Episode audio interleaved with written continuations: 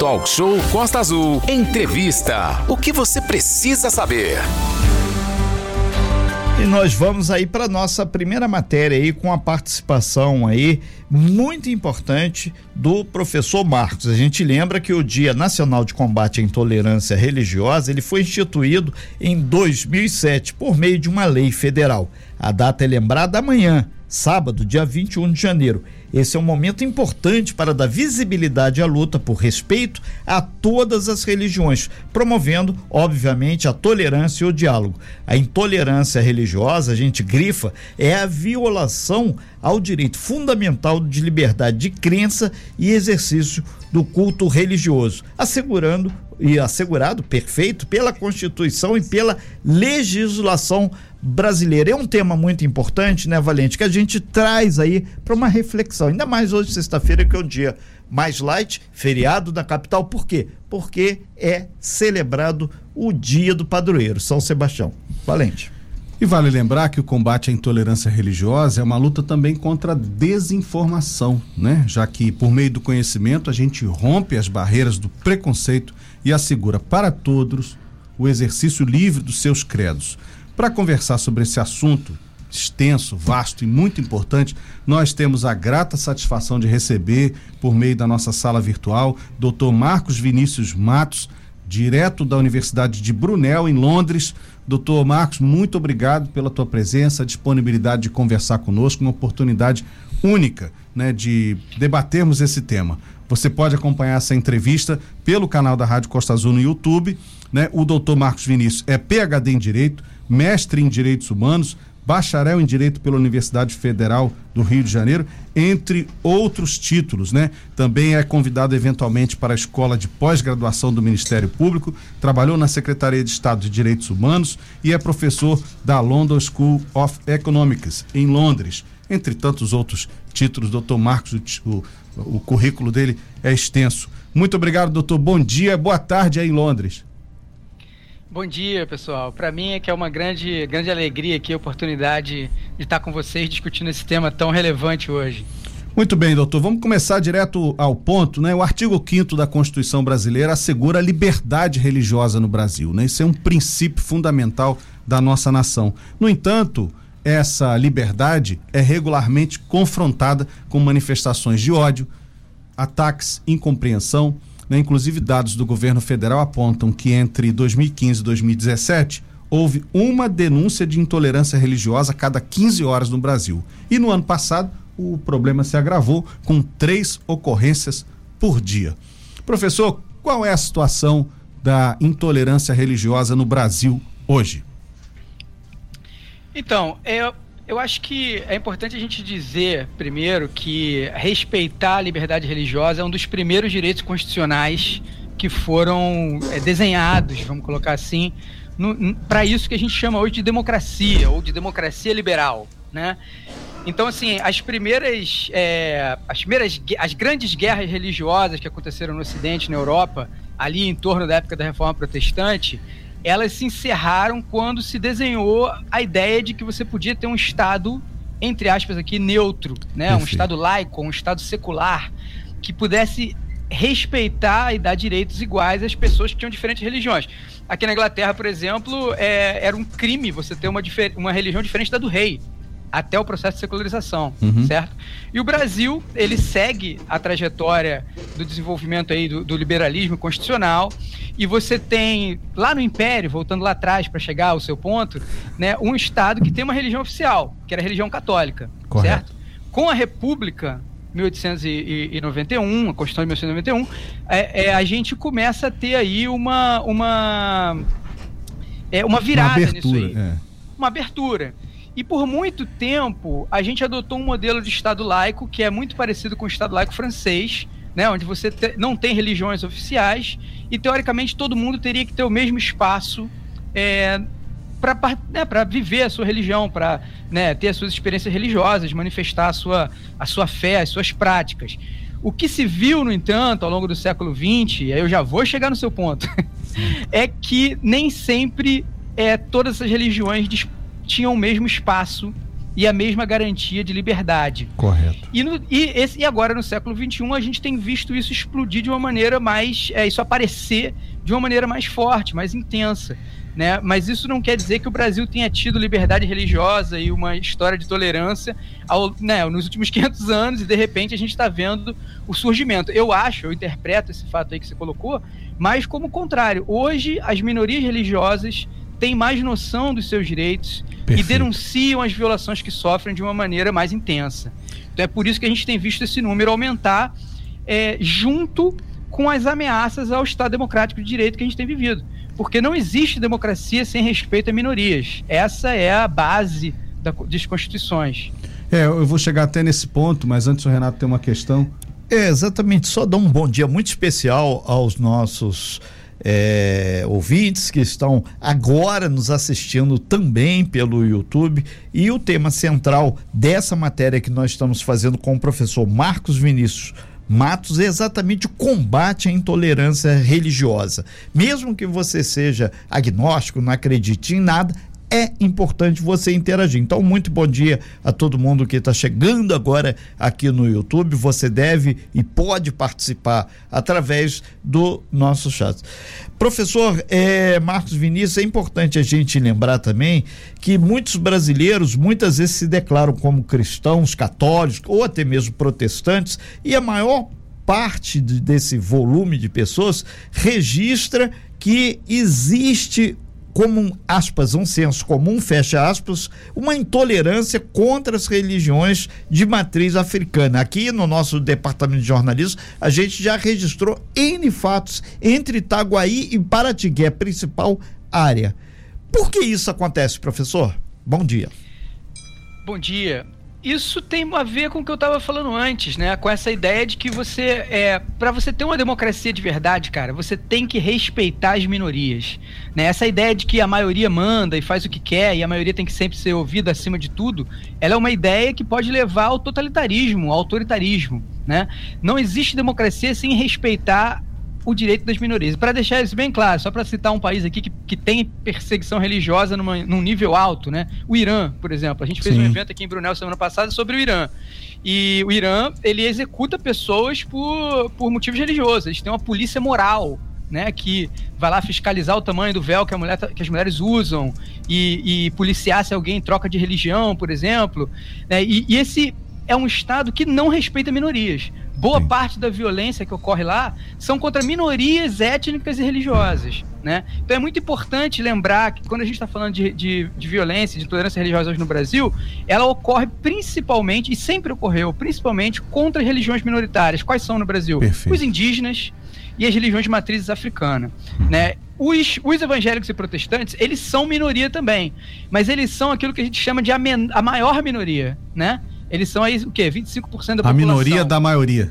É, a minoria da maioria, exatamente. E, e aí é, é, interessante falar isso porque né, a gente tem tido um, um, um protagonismo dos evangélicos na política recentemente. Né, desde a década de 90, desde a democratização, eles começaram a, a ser bastante vocais. Né? É, tem, tem um dilema clássico aí que é resgatado numa, num trabalho do. Deixa eu até citar o nome dele aqui do doutor é, Douglas Antônio Rocha Pinheiro, né? Um livro que ele publicou sobre a participação dos evangélicos na, na Assembleia Nacional Constituinte. Ou seja, quando o pessoal estava fazendo lá 80, a Constituição de 88. 88. 88, 87, 88, teve um dilema. Né, do que participaram vários políticos que estão aí hoje, até hoje, evangélicos. Benedita Silva, uma delas, por exemplo, estava lá. É, e o dilema foi o seguinte: os, o, banca, isso que é hoje a bancada evangélica, a frente parlamentar evangélica, surgiu na Constituinte. Uhum. E na Constituinte eles fizeram uma, uma, uma questão e falaram assim: olha, a gente quer colocar uma Bíblia em cima da mesa, que está no regimento interno da Câmara hoje. Perfeito. Tem que ter uma Bíblia em cima da mesa quando a Câmara está é, tá reunida. E eles falaram assim, aí o, na época acho que o Fernando Henrique Cardoso era o relator dessa, dessa proposta, e ele falou, não, a gente não vai botar porque o Estado é laico. Aí eles argumentaram, é, se o Estado é laico, por que, que tem um crucifixo católico? Verdade. Então, assim, começaram a problematizar e ocupar esse espaço de tensão, tensionando com os católicos. Agora, é, os evangélicos têm como fazer isso, porque eles são uma minoria grande, cara. Uhum. Então eles conseguem se eleger, eles conseguem ter uma bancada. Ter voz, tem né? Bancada, é. é. você não tem uma bancada da Umbanda, Entende? Assim? Sim, uma sim. bancada do candomblé, uma bancada indígena. Você tem agora algum. Tipo, acho que três parlamentares indígenas eleitos pela primeira vez na história, ao mesmo tempo. Uhum. Ou quatro, não me lembro agora exatamente, nessa última eleição.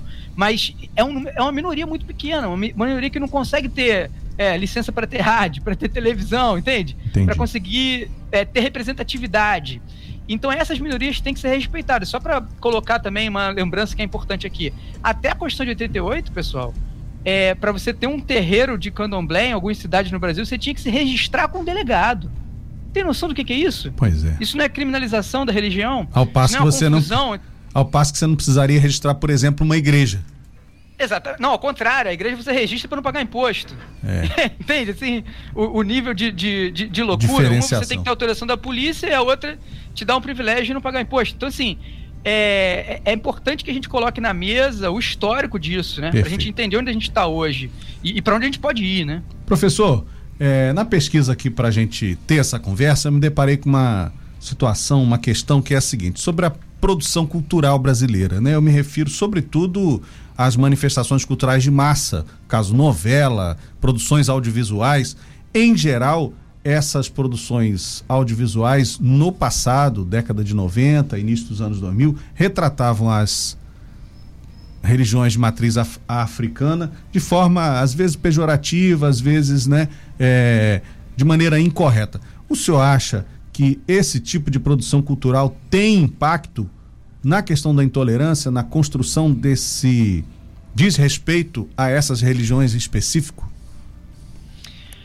Olha, essa é uma pergunta difícil, né, cara? Porque você entra aí no âmbito da produção cultural, né, da liberdade artística, Exato. que também é uma outra liberdade constitucional.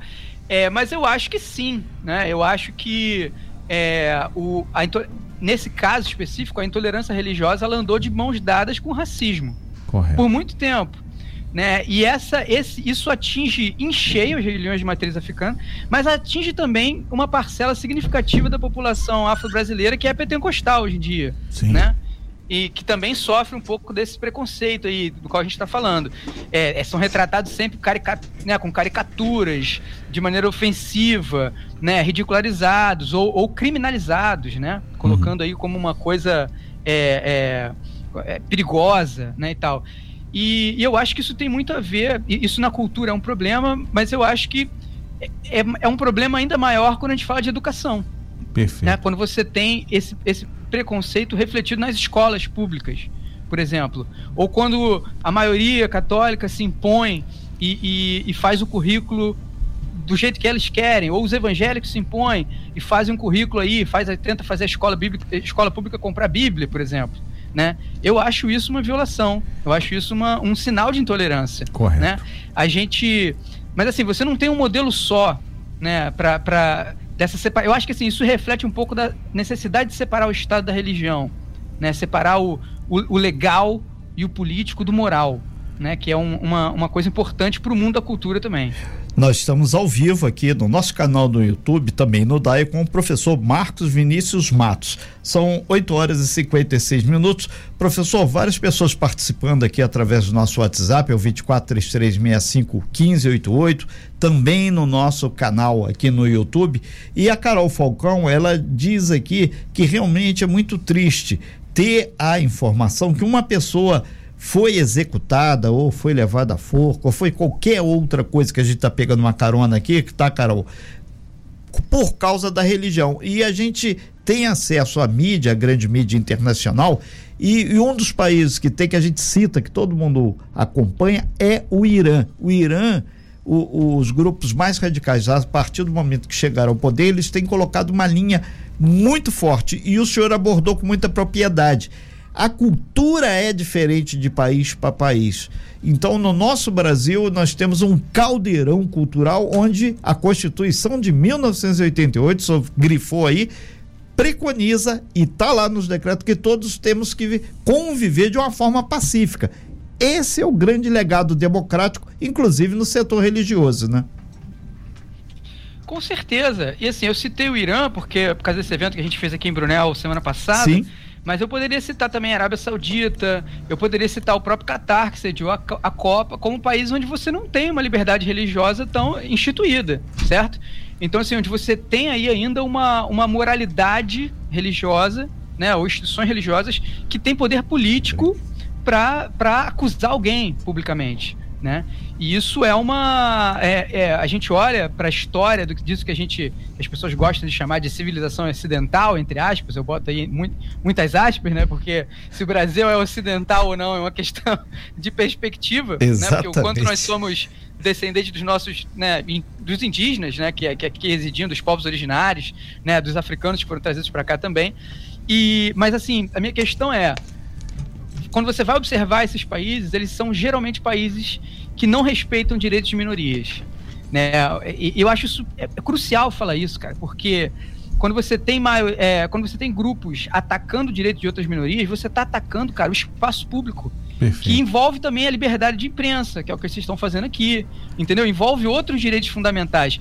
Tem um, um teórico, pô, sou professor, né, cara? Vou ter que falar uma coisa assim, meio acadêmico, mas assim, tem um, um teórico da, da da democracia liberal norte-americana chamado John Rawls, um filósofo, que ele dizia assim que é, a democracia depende de um consenso sobreposto. O que é, o consenso sobreposto? Você imagina um círculo, né? Imagina um círculo que é a sociedade que a gente vive.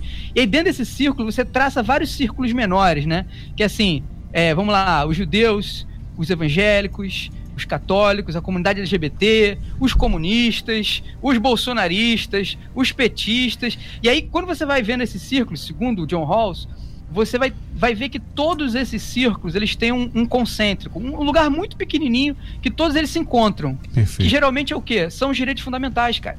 Uhum. Todo mundo, por mais que discorde moralmente, politicamente, ideologicamente, religiosamente um do outro, eles vão concordar que é melhor viver num país onde você tem liberdade de imprensa, onde você tem liberdade religiosa, onde você não é preso sem ser acusado e sem poder se defender, onde existe habeas corpus, ou seja, se você for preso injustamente, você pode ser solto imediatamente, você não pode ser perseguido politicamente por opiniões que você deu. É, então, assim, existe um, um, consenso sobreposto que garante a democracia. Né? Eu acho que o, o, desafio que a gente vive hoje no Brasil é que tem um pessoal aí que saiu fora desse consenso sobreposto. Eles começaram a achar assim que, olha, é melhor a gente é, atacar, é melhor a gente dar um golpe, é melhor a gente é, garantir os nossos direitos, mesmo que a gente passe por cima das garantias fundamentais dos outros. É isso ameaça o Estado Democrático de Direito e o espaço público. Onde, onde a mídia está situada, inclusive. Né? Perfeito. Eu acho que esses são os dilemas. Pois é, nós voltamos aqui com a entrevista com o professor Marcos Vinícius Matos. E lembrando rapidamente, antes da gente focar a questão da intolerância religiosa, que é o tema central, é, muito trânsito, as pessoas nos informando aqui de Mangaratiba em direção a Angra, porém sem maiores restrições na rodovia Rio Santos. E o outro detalhe é o seguinte: o fluxo para entrar, acessar a parte central de Angra dos Reis está um pouco lento. Então, paciência no trevo ali do Monte Castelo ou Sapiatuba 2. Com relação ao restante da rodovia, o problema maior está sendo entre a saída de Trevo de Muriqui em direção a Mangaratiba. Muitos e muitos carros aí. E aqui no Cais de Santa Luzia, também o trade de turismo nos informa que é muito grande o movimento de pessoas buscando acessar as embarcações com as ilhas. Lembrando que hoje é feriado na capital. A gente está ao vivo aqui no nosso talk show nessa manhã com o professor Marcos Vinícius Santos.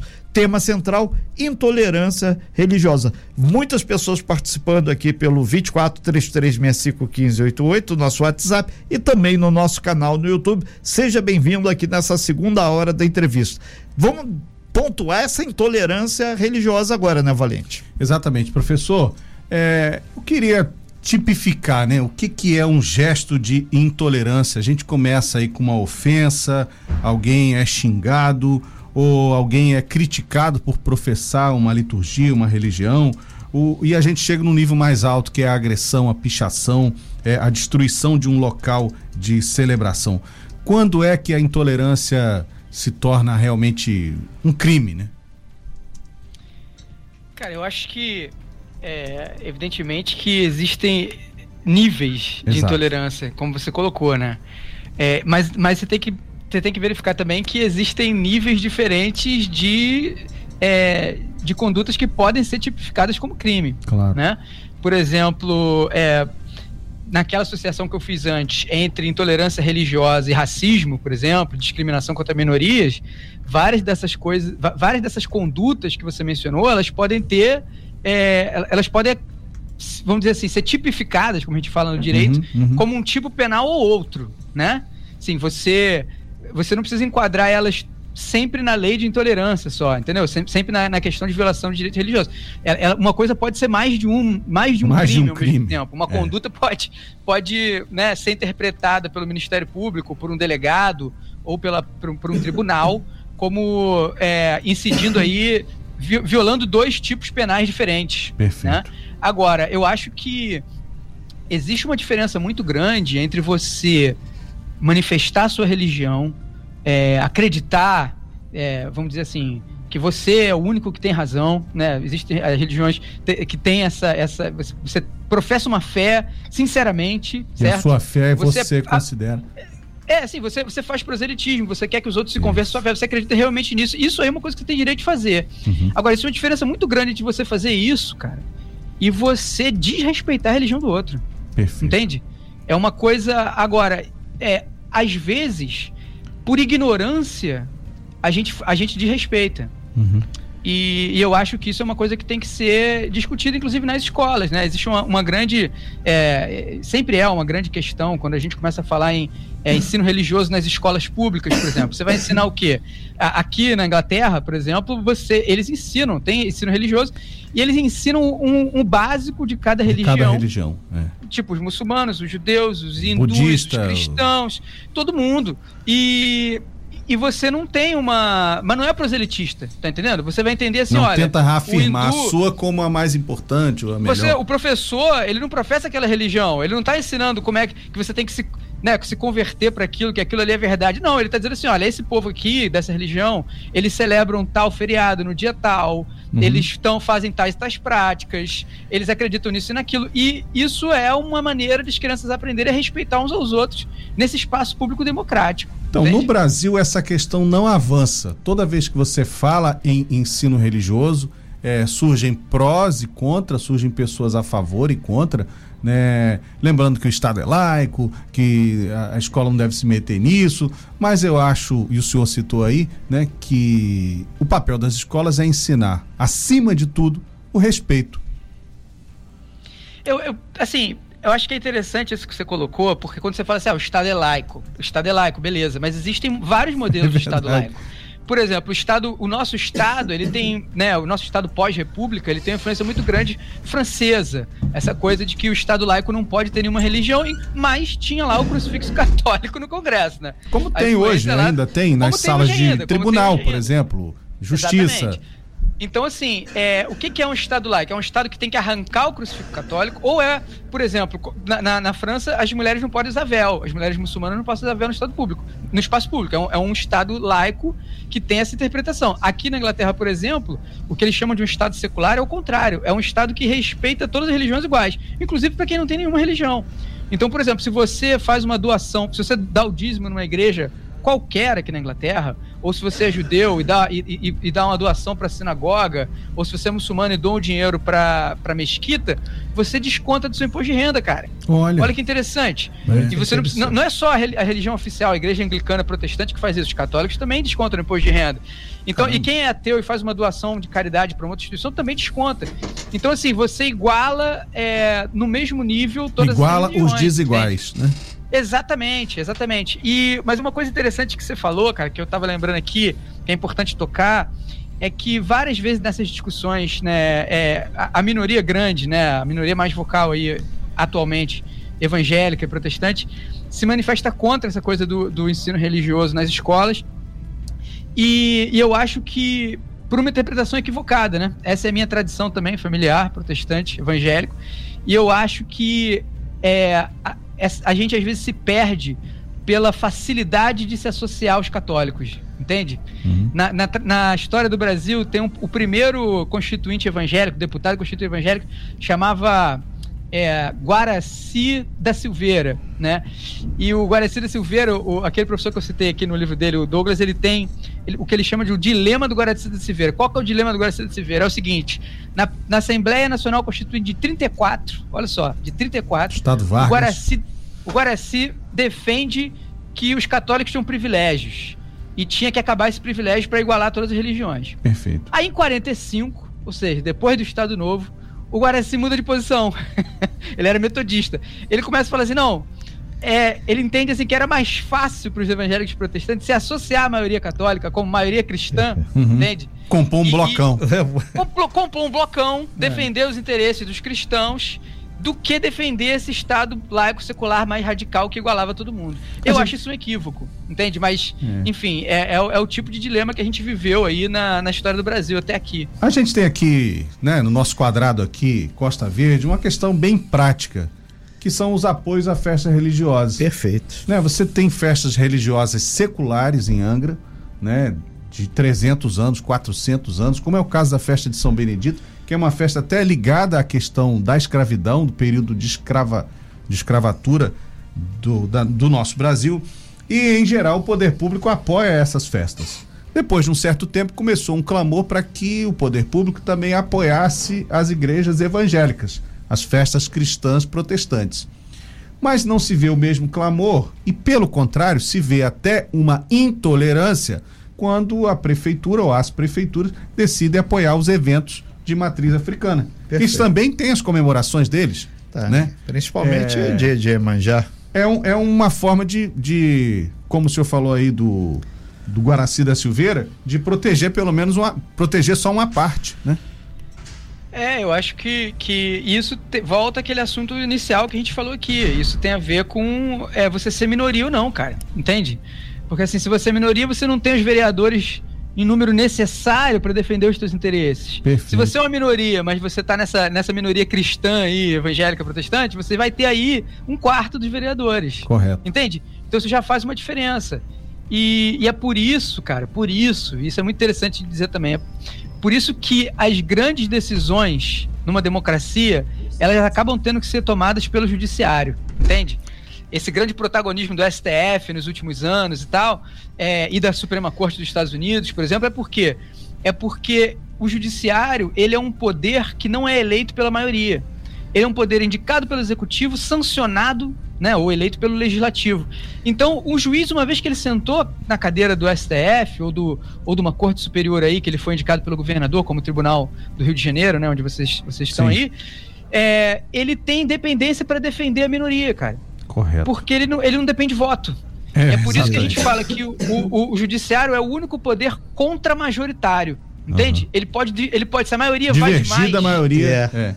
é isso. É. Ele consegue proteger. Renato, eu só tenho mais duas questões, são 9 e 14, mas eu É. recebi uma pergunta aqui complexa. É, exatamente. E a gente lembra que quem vai responder essa pergunta complexa é o professor Marcos Vinícius Matos, que está aqui nos blindando hoje com muitas informações e mais do que isso. O, você pode e deve acompanhar pelo YouTube, canal da Rádio Costa Azul. Estamos ao vivo, inclusive é uma conexão internacional, talk show sexta-feira a gente chama um pouco mais light e a gente aproveita aí para mandar um abraço para todo mundo que está no planeta. Muita gente tem o aplicativo, pessoal dos Estados Unidos, o pessoal aqui do nosso Cone Sul da América nos acompanhando aí. Muito bom dia. A presença de vocês não desqualifica. E devido ao fuso horário, muito boa tarde para quem já estiver no outro. Valente. E me permita um trocadilho aqui, professor. A conexão do senhor tá de primeiro mundo, hein? Porque. Literalmente, né? Porque. Embora eu tenha que fazer a piada de É que desde que eu 15G. mudei pra Inglaterra, desde que eu mudei pra cá no passado, já caíram três primeiros-ministros, tá tendo greve toda hora, a inflação tá 10%, ou seja, tô me sentindo em casa.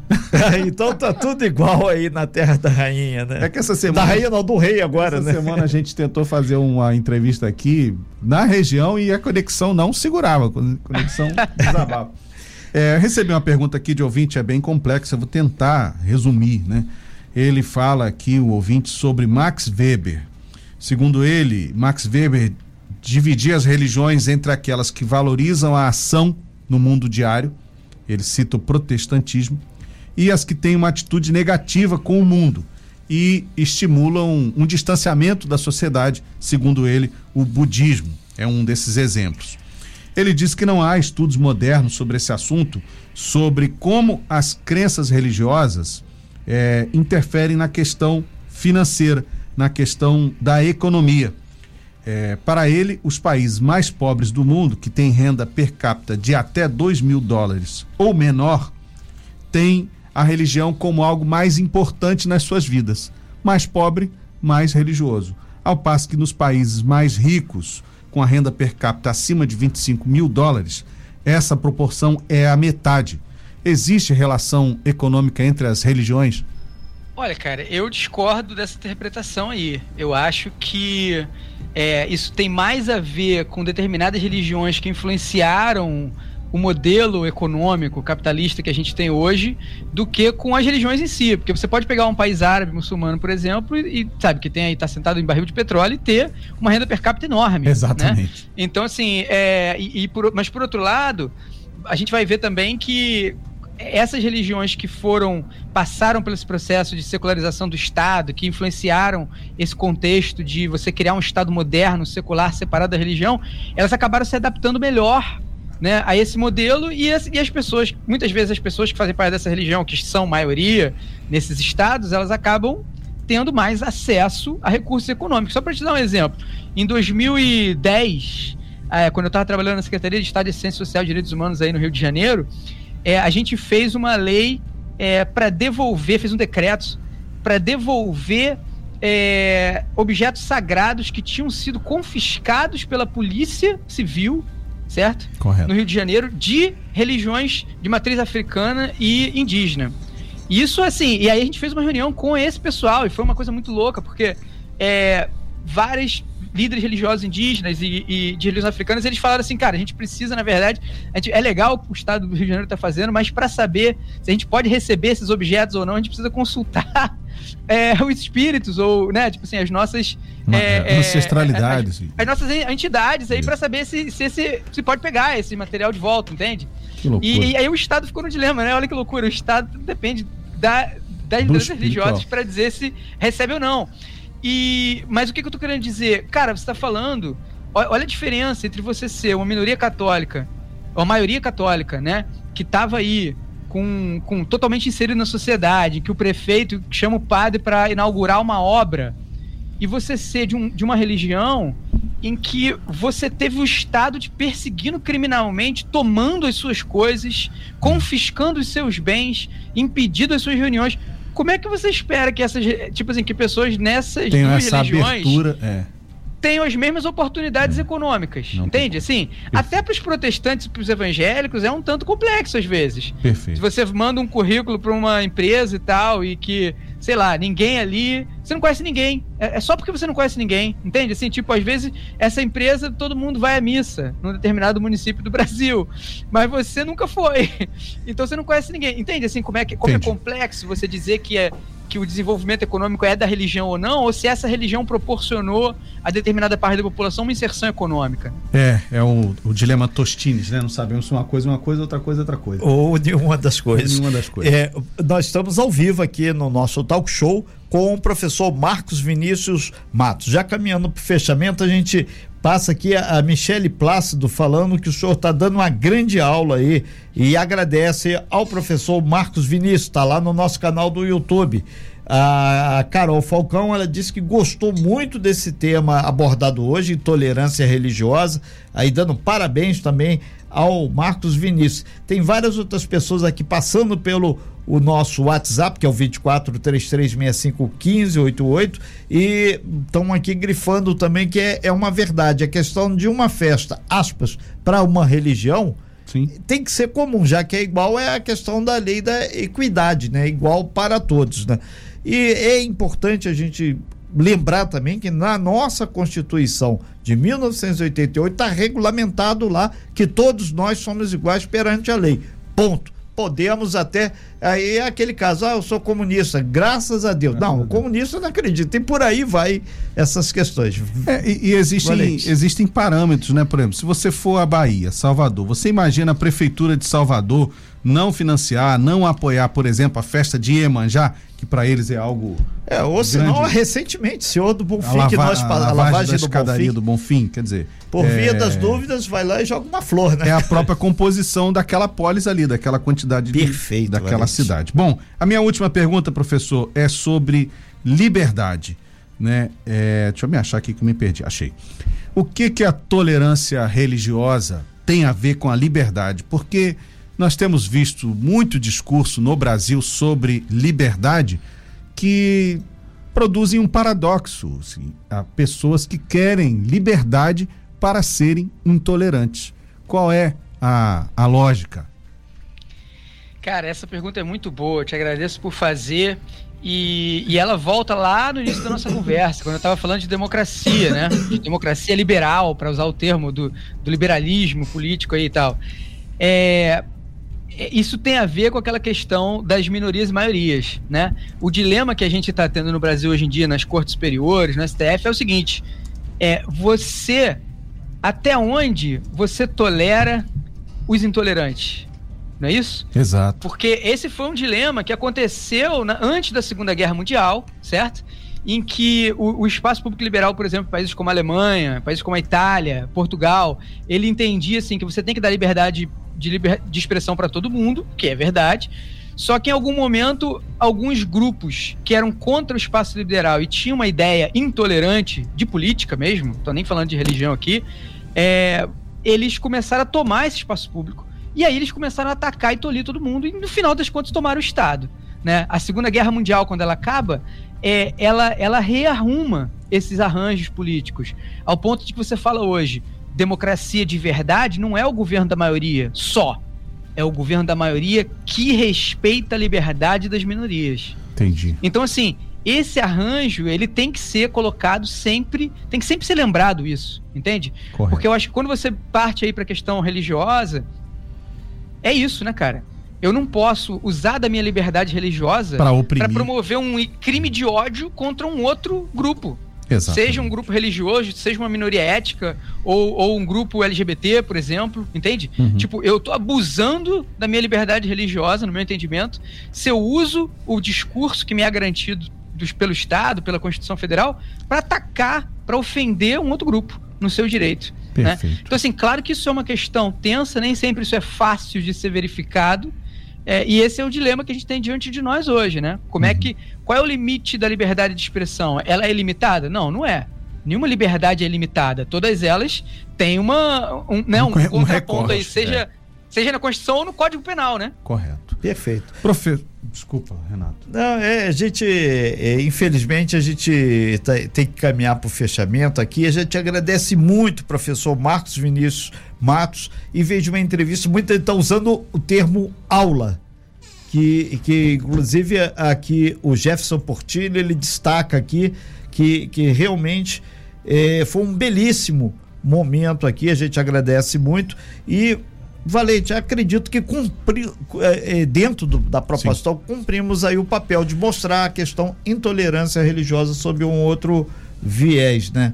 Isso. Professor doutor Marcos Vinícius, muito obrigado pela tua disponibilidade. Falou conosco direto da Universidade é. de Brunel, em Londres, né? Lembrando que amanhã, 21 de janeiro, é o Dia Nacional de Combate à Intolerância Religiosa. Professor, muito obrigado. E antes de fechar, até aquela última perguntinha que chega dos ah, 45 correto. de segundo momento aqui.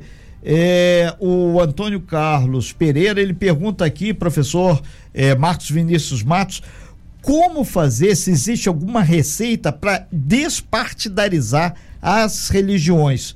Hoje é o que mais acontece. Não só aqui no nosso Brasil varonil, mas em outros países também. Professor, receita do bolo para isso?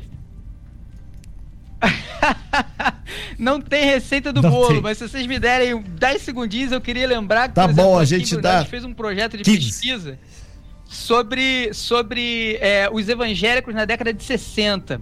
Né? E naquela época, teve um grupo de pastores evangélicos que foi perseguido, acusado de comunismo.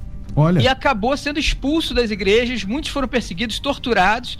E eles eram presbiterianos, metodistas, batistas, é, e eles entendiam, na verdade, que eles estavam proclamando o reino de Deus. Eles falaram assim: ó, nossa religião, é, a gente entende que desigualdade social brutal é incompatível com o evangelho. Correto. E aí, por causa disso, eles foram associados ao comunismo. Então, assim, isso já foi, ou seja, eles foram perseguidos por motivo político já naquela época, coisa que a gente, muito pouca gente sabe. Agora, é, como é que a gente, como é que fica isso hoje? É, tem um, um, um, pastor, né, que foi aqui do, do, da igreja anglicana, chamado John Stott, que é publicado aí no Brasil pela Abel Editora, entre outras, que fala que é, os cristãos na política geralmente sabem dar razões da sua fé. Ou seja, o que, que ele quer dizer? Que independentemente é, da sua fé, cara, se você está na política, e eu vou estender isso aqui não só dos cristãos, mas para outras religiões também, é, você, quando você está na política, você tem consciência do que você está fazendo, né? É, é, difícil, às vezes, você, você separar religião e política quando você é um deputado que professa uma religião. Mas é também um dever seu. É um, também um dever seu zelar pelo espaço público e respeitar a, o espaço daquelas outras pessoas que vão estar tá ali no espaço público. Né? E vão, vão estar tá tentando aí ter uma representação. Não sei se eu fui claro na minha fala, mas eu acho que, assim, é, é importante entender que as pessoas podem ter fé e ter diferentes posicionamentos políticos, cara. Você pode ter pessoas de fé diferentes, de, aliás, de, de, mesma fé em partidos diferentes. Você pode ter pessoas de fé diferente no mesmo partido, né? E isso é importante para garantir a pluralidade e a liberdade religiosa no espaço público.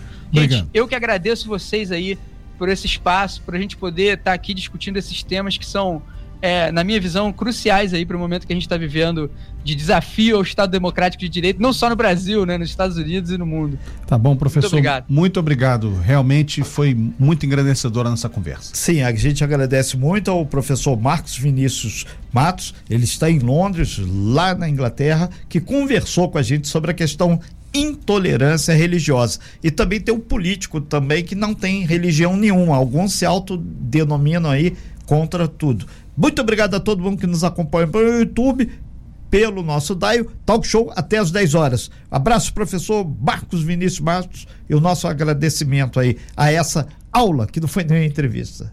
Um abraço, obrigado a vocês, aos ouvintes aí também. Sem fake news. Talk Show. Você ouve? Você sabe.